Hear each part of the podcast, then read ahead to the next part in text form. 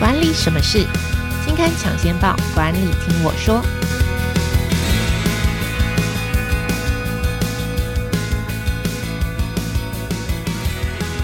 Hello，朋友们，大家好，我是经理人月刊的资深主编邵贝萱，我是贝萱，欢迎收听经理人 Podcast 管理什么事。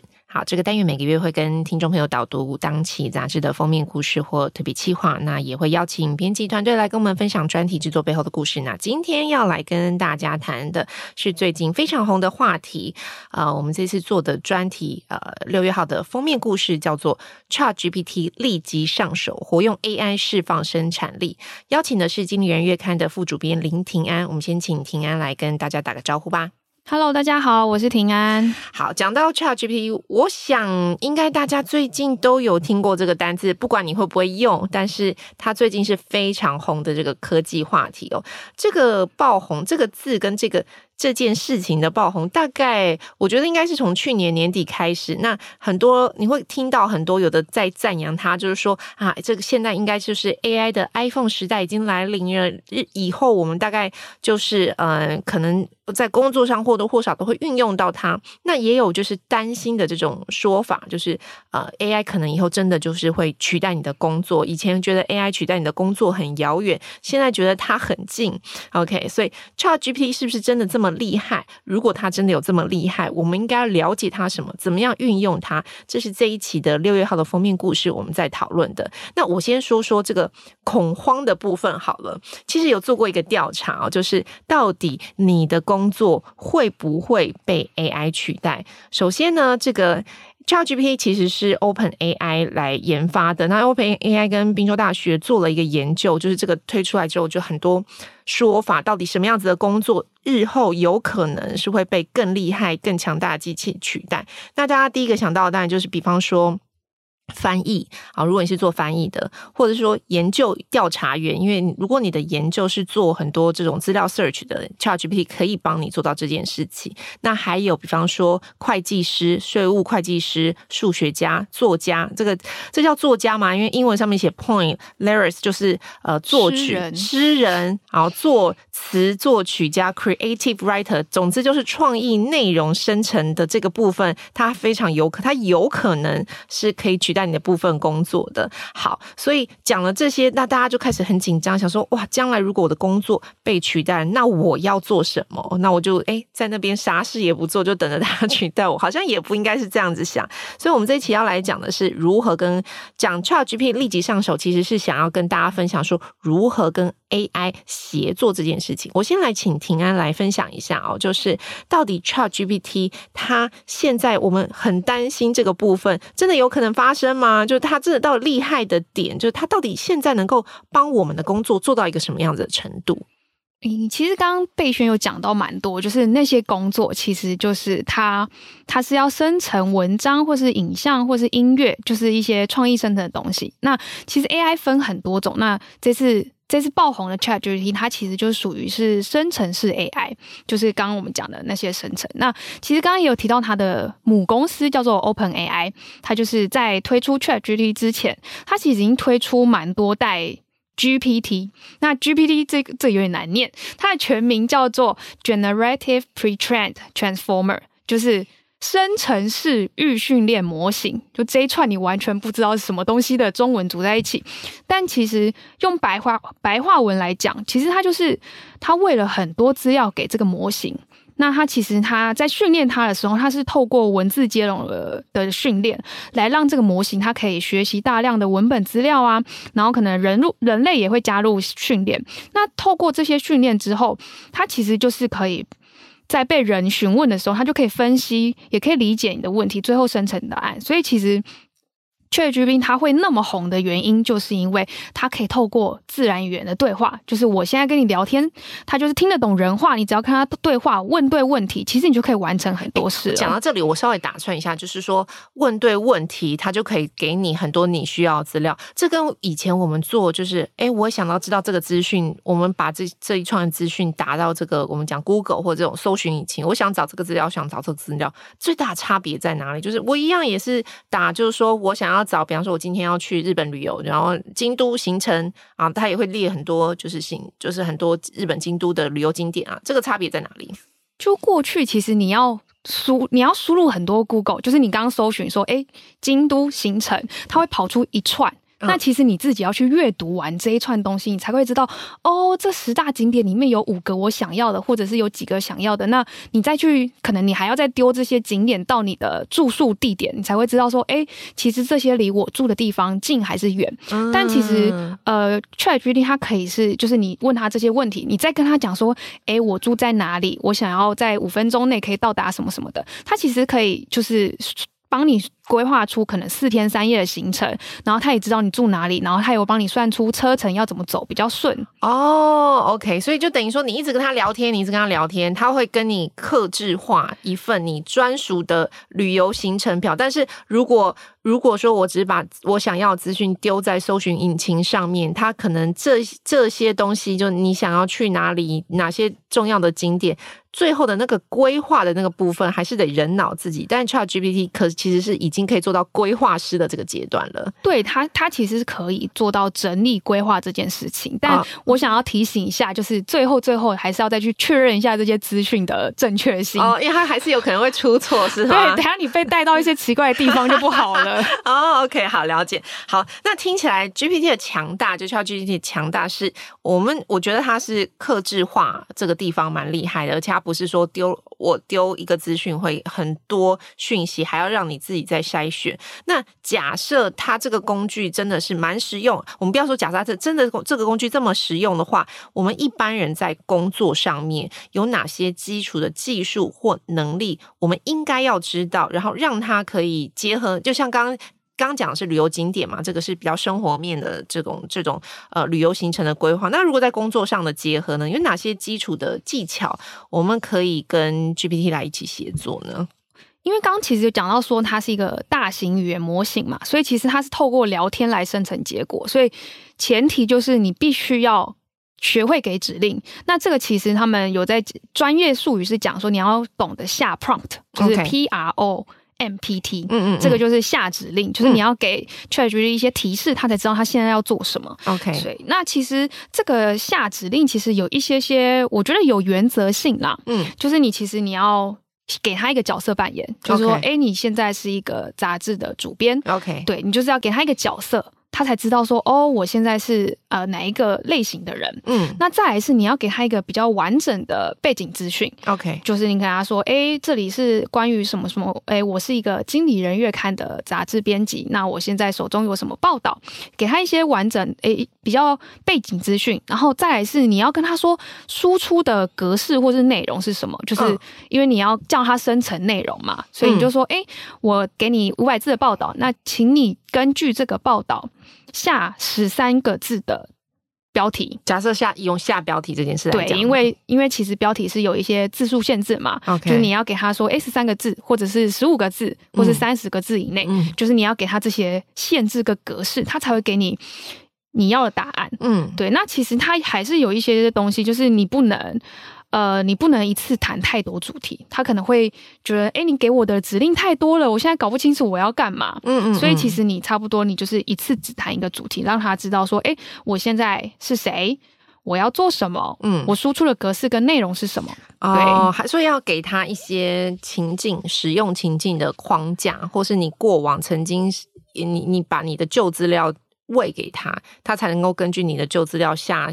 做给提供给你新的资讯，但是是适合你或你想要的。对，就是它其实使用上有原则。那我们其实这一题这一次的专题就是规划了，就是因为其实有太多情境的，我们抓出三十九种，就是嗯，我们自己觉得非常实用的情境，嗯、就是它其实包含了生活上的应用啊，或者是提高生产力的应用，或者是创意生成，总共分了四大类，就是刚刚生活、生产力、创意生成，还有程式语言，总共是四个四个类别。嗯，那。其实，在生活上面，其实你可以叫他做一些书籍啊，或是影片的重点摘要.就不用看 YouTube。你可能不用，你通常现在都会变成二点二倍速播放。嗯，你其实可以直接叫他帮我帮你，就是重点摘要，嗯嗯嗯，或者你可以像刚刚讲的旅游行程规划啊，或是履历修改、面试模拟等等。嗯，那你在工作上面，其实你也可以叫他帮你写。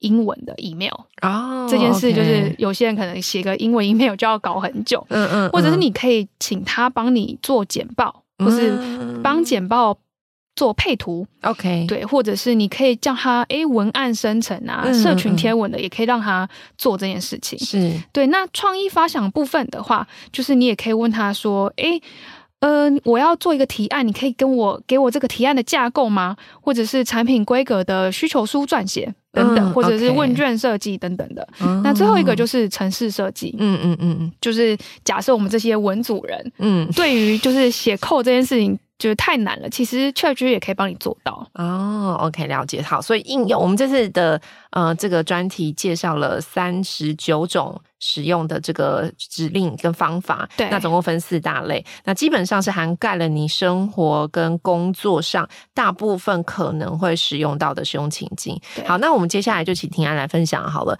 呃，我先来请庭安庭安分享我我。我个人啊，但这比较有私心一点，就是我们最常用的文案生成好了，因为文案生成像我们比较常用的就是下标题啦、写文章啦，或者是呃在各种不同的场合，就是也许是如果你是经营自媒体的话，你非常常常要做的就是文案这件事情。那文案有哪些好用的指令，或者我如果要请 ChatGPT 来帮我，我应该要怎么跟他说话呢？诶，我给两个情境好了，一个是就是呃，你还不确定你的产品的目标客群是谁，嗯，你可以问他，就是你可以跟他讲说，诶，你现在你的产品是什么？然后请他说，哎，你举帮我举五个可能会想要购买这个产品的目标客群，他其实就会列出五个，嗯，那你再从中选择一个，请他想象一些使用情境，对，然后结果。最后就是，你就跟他讲说，综合以上讨论，你就说，哎，就是呃，请你帮我综合以上的讨论，然后构思一则脸书的贴文，嗯，或是脸书的文案。他其实会根据你刚刚跟他讨论出，哎，就是这个购买族群他使用情境是什么，那怎样的文案才会说服他？他就会根据你们的讨论生出一个。脸书的文案贴文，OK，对。那第二个使用情境是，其实你可以给他你已经写好的文案，嗯，让他提供修改意见。哦，也可以请他修饰就对了。对对对，那其实你要让他角色扮演，所以你要跟他先讲说，诶，你是你现在是一个广告文案顾问，OK，对，就是那我会给你一则脸书，那请你帮我就是给给建议这样，是，那他可能就会。针对就是这个这个文案给一些建议，然后你就可以问他说：“请问你修改了哪一些部分？请你用点列式的方式说明。”嗯，就其实刚刚讲到说，就是呃，你要给他一些格式，不然他不知道怎么回答。OK，对，那他其实就会跟你说：“哎，我修改了哪些？那为什么我会这样修改？”嗯，那你也可以再跟他说：“哎，我现在想要吸引二十岁的年轻人那我要怎么调整我的文案？”嗯，对，或者是你跟他讲说：“我想要用比较活泼的口吻。” OK，那他就是会针对你的。指令或是你的需求来再调整他的文案，这样哦。OK，好，就比方这是文案生成的部分。对对对，OK，好。那除了就是比方说文案之类的，我们还有其他在这次的专题里面还有介绍。我觉得你分享一个或两个你自己觉得蛮好用的这个呃 GPT 的这个指令好了。就是一个是我觉得这应该大家都会用到，就是因为我们都会需要面试工作嘛，所以其实。通常你面试工作，你就要自己想一下，你自己会去规划说，诶，他会可能会问我什么问题，你就会哦，就面试的阶段，就首先他可以帮你写履历，对不对？他可以帮我写履历，你就跟他讲说，诶，你的你你的背景是什么？然后 Okay. 然后你你你需要强调哪一些特质？嗯、就你你必须要告诉他说，我要强调哪些特质？OK，然后我的背景是什么？然后他就帮你生成一些。履历的，你再去做修改就好了。但你首先还是要得把你自己的个人资料倒给他啦。当然了，不然他就会乱生一个。对对对，OK，好，所以生成书面的履履历没有什么太大问题。对，所以他可以做下一步是面试是吗？对，我觉得他有趣的部分是他可以帮你模拟面试。OK，对，那你就是必须要跟他讲说，好，假设我现在是《经理人月刊》的。编辑，那我就是要去另外一间杂志社面试相同职务。那你可以跟我说，面试官可能会问哪些问题吗？嗯，他就会列出大概五到十个左右的问题。是对，那你其实在，在在做，就是你会提前做准备啊。对，你其实可以提前做准备。那你其实可以选择好，针对第五题。嗯，我的回答是什么东西？哦，然后他就会跟你，okay，然后他就会跟你说，哎，你的回答怎么样？你可以再修正哪些东西？嗯，然后或者是你可以跟他说，好，那我回答是这样。那作为一个面试官，你会怎么再追问我这个问题？我现在就现在就现在就来做一个测试好了。现在就是我我我说，假设我是这个这个经理人月刊的总编辑好了，好，那我我现在要面试一个采，我想要听听看，我现在要面试一个采访编辑，我想要听听看 GPT 给的这个答案，因为我面试过，我有稍稍面试过一些人，我想要知道他给的答案，他给大家练习的题目跟我们平常在面试的题目一不一不一样，所以我们现在就请 GPT 来说，哎，我们是经理人月刊的编辑，我们想要应征采访编辑，他会给什么题目？好，那我跟他说，作为一个你是经理人月刊的总编辑，你会问我什么问题？OK，好，好期待。好，他给出了十个题目，OK，有点太多了，但我选择三个好，好，我讲三个，嗯，一个是说，好，经理人月刊它致力于提供有价值的商业洞察，没错，领导力发展的资源，OK OK。那你认为什么是当今商业领域最重要的议题？嗯，那你如何确保你的报道和文章能够引起读者的关注和共鸣？OK，这是其中一个，是对。那第一题就这么长，好好，还有什么？讲两个就好了。好，好，那另外一个也是，就是针对经理人月刊。他说，经理人月刊的读者具有不同的背景跟专业领域，你如何确保你的写作风格和内容可以吸引到读者的广泛关注？嗯，OK，哇，他题目超级长哎。对，好。可能有点像我，我可能面试同事们会会问的问题了，就我会想要知道进来的的同事们，就是到底如果你进来，你会写，应该白话一点说，你想要写哪方面的报道啦，然后跟经理人月刊的调性是。相符合的，他大概是这个意思。对，好，那接下来下一步我要跟他练习啊。那下一步我应该要怎么回答或怎么问？好，假设我其中一题就回答说，呃，我进经理人月刊，我想要了解，嗯，假如说 AI 跟这个新商业模式这个探索或这方面的报道，如果这样子问 GPT，他他接下来又会回答我什么？他我会就是 ChatGPT 呃，经理人月刊总编辑，他会追问什么问题？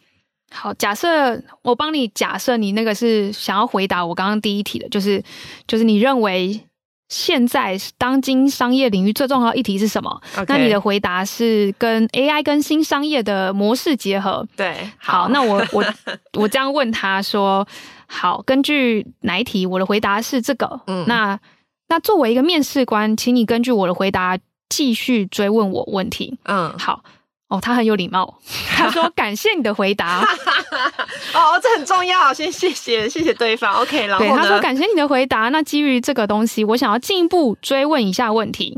好，那我随便选一个好了。嗯。好，有一题是 AI 技术本身存在着一些道德和隐私考量，在你的报道中，你如何处理这些议题，并确保观众对此有充分的了解？哇，这题好有深度哦！我可能都问不出我这么有深度的问题，但我觉得这题是一个蛮好的追问的问题耶。对，因为其实就是现在大家对于 AI 的道德或者是隐私这个东西，其实还没有法规规定嘛，所以其实大家都还在探讨中。嗯，OK，好，那我我现在反过来问一个问题，因为我自己的思考是，现在大家都会用，假设大家都知道 GPT 是一个非常强大的工具，那你可能也知道它。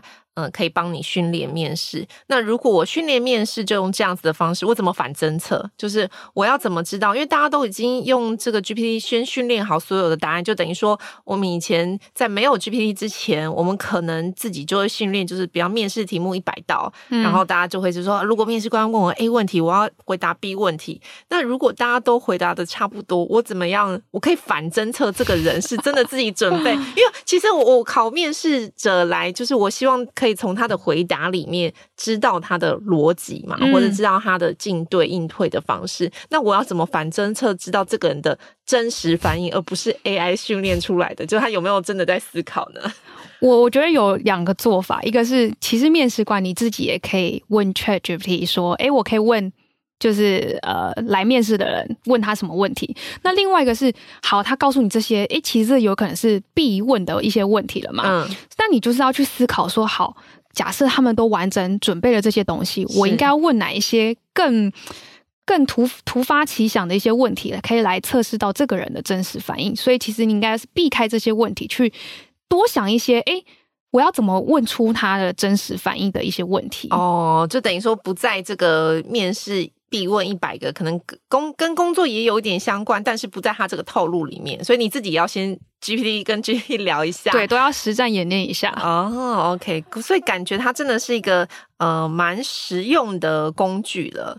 现在这边我就会想要问庭安，就是诶，感觉面试很好用，履历也很好用，生成文案。那可能如果你是自媒体，或者是你是呃脸书小编，你可能也可以邀请他绘图。那如果想要进阶版一点的话，搞不好 coding 都可以请他。即使你是文组人，呃，你的 coding 你自己没有什么相关的强大的背景，你还是可以请他帮忙做。所以我也想要问庭安，就是做了这一期之后呢，或者说做这一期的这个过程当中，你在跟 GPT 对话的过程，你请他做过什么？或者说，我觉得好像有一些荒谬的，也可以拿来分享。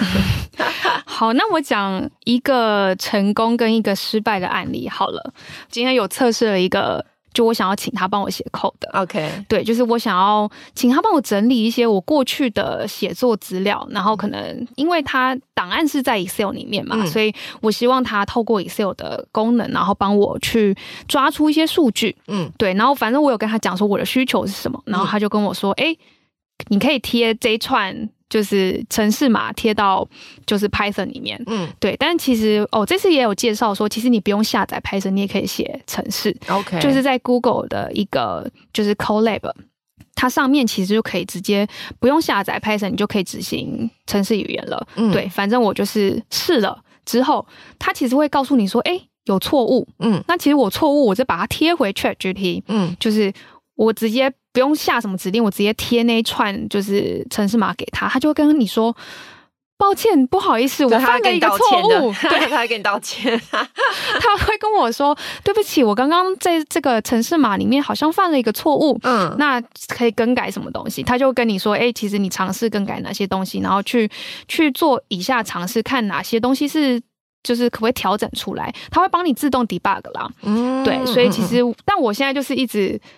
贴过去还是错了，然后我再回去问他，嗯、再贴过去还是错的，还，没试成，还没试成功。对，我目前就是统计你过去的写稿资料，然后到然后透过某些表格，就就透本来想透过 Excel 汇入，然后让他帮你统计，但现在还没试成功就对，对，这个就是还在失败中，因为我就是我也看不太懂嘛，我就只能照他说的，好好去改这个东西，然后再重去贴贴给他。那我问有成功的案例吗？成功案例就是比较是因为工作工作需求啦，嗯、就是其实我们要访很多。CEO，所以那刚好这次一个 CEO 的产业背景是我比较不熟悉的，是，然后我有点想不出我到底要问他什么问题，嗯，所以我就把他的一些资料就是倒进 ChatGPT，跟他讲说，好，我现在是一个商管杂志的记者，嗯，那针对以上资料，就是请你，请你列出一些访纲，OK，对不对？就是让他去去生访纲就对了，嗯，嗯嗯。那其实他有他有提到一些面向是我。在做功课的时候没有想到的面向，嗯，嗯，所以其实我这一次就是有。塞进一两题是就是改写一下 GPT 的问题，嗯，嗯，然后透过这一两题来来去问那个 CEO 这样子，嗯，OK，我这里分享一个，因为我觉得这个太荒谬，我想说我这一次来 来跟平安聊天的时候，我要 我要分享，因为我平常的工作就是帮大家看稿啊，也会下标题，就刚刚讲的。那这次刚好我我们特别企划是在讲裁员，所以我就请 GPT 想说，我希望他可以提供给我一些。如何下裁员，就是大规模裁员相关的标题。那第一个，我就跟他说，请你帮我呃出一些标题。然后第二个，我就说，请你帮我，就是刚刚庭安讲的这个角色扮演，就是请你下一些符合经理人月刊风格的裁员相关标题。然后他就大概列了十呃列了八个吧。然后其中几个就中规中矩，比方说优雅的告别，如何建立正面的离职体验，然后裁员的道德与责任，就是这种。呃，蛮有经验，的确是蛮有经理人月刊风格的。但我就觉得这样的标题好像有一点无聊。我想要下一板一眼，对对对对对，他没有出错，可是他就是呃，我希我希望他下刺激一点的，就是有一点，就是有一点。就是好像有点动感的，所以呢，我就给他下另外一个指令，但他出来的非常荒谬。我说，请你给我一些比较激烈的标题，就是在这个 base on 经理人月刊的风格，但是又给我一点激烈的标题。比方说，我就举举例，我说，比方说吵架、撕破脸等字眼。然后呢，他也他也再给我了七个，有几个出来的我觉得很荒谬，我是完全不可能用。但是在我繁忙的这个截稿过程，我觉得这个非常的好笑。就是比方说，他给我了血战人士、破碎的盟约、火爆对决、职场风暴，完全不可能用。可是你当下你会觉得，哦，原来激烈到这个程度。但最后一点最重要一点，他还附注了一个一个就是呃解释，就是说，请注意以上。这些标题是为了呈现激烈的氛围，所以使用上请谨慎使用，以免过于负面或是误导。就他还非常好心的提醒你说：“哦，OK OK，好，谢谢 GPT。”好，那做完这次的专题，庭安自己觉得你有担心自己的工作会被取代吗？或者你自己做完这次专题的感受是什么？我的感受是，就是他当然是可以帮我们做到很多事情，但我觉得。就是应该说，做完这个专题，跟其实采访蛮多人的结论是说，就是最后的决定权或者是主导权，其实还是在人的身上。OK，因为你你要让他角色扮演，或者是你要给他一些背景，你都知道说，哎，我现在要请他帮我做什么事，就是你那个主导权是其实蛮强烈的啦。对，那其实我觉得微软有讲到一个我觉得蛮有趣的论点，就是他说，其实他把它作为是。Co-pilot 就是人其实是正驾驶，嗯，那副驾驶其实就是 AI，嗯嗯，那其实他觉得呃人才是会发光发热的，嗯嗯，因为我们有好奇心嘛，嗯，我们有欲望，我们才会去想要解决问题。那你有好奇心，你才会去问问题，你才会去找答案。那解决事情的话，就其实是要靠这个好奇心去驱动嘛，所以才会、嗯、才会最后才会有办法想到去解决问题。Okay. 那其实 AI 它就是帮助你在这个解决问题的过程中，帮助你可能提升效率啊，或者是找到更多答案等等的。嗯，OK，我觉得这个这个蛮好的提醒啦，就是说你看。即便我们刚刚讲这么多，GPT 这么的强大，你也可以跟他聊天，你可以叫他下指令，但是始终下指令跟问问题的人是你，你你自己先要有这个意识，说你到底想要解决什么问题，什么问题困扰着你，你希望他帮你做什么，而不是他他不会直接马上就说哦，我我决定做什么，因为这个决定权还是在人的身上，身上这个是一个很好的提醒。所以大家如果很恐慌自己的这个工作会不会被取代，当然，第一个我觉得还是要回归到去看一下你自己。身为人这个价值，或在工作里面的价值是什么？第二个还是我们刚刚回归到，就是其实这些这一连串讨论问问题的第一个人都还是你嘛？你想解决什么问题，这还是你嘛？所以大家与其担心，还不如去思考说我的价值是什么。第二个是我如何运用工具，还是回归到很基本的问题：如何运用工具把自己的工作做得更好？对，没错。OK，好，那以上就是这一期今天的这个经理人 Podcast 管理什么是单元。那如果喜欢今天这一集的话，欢到 Apple Podcast 给我们五星好评，也欢迎留言。如果你还有什么职场困扰，也可以填写留言告诉我们。那我们将有机会邀请职场专家为你解答。那今天的管理什么事就到这边喽，大家拜拜，拜拜。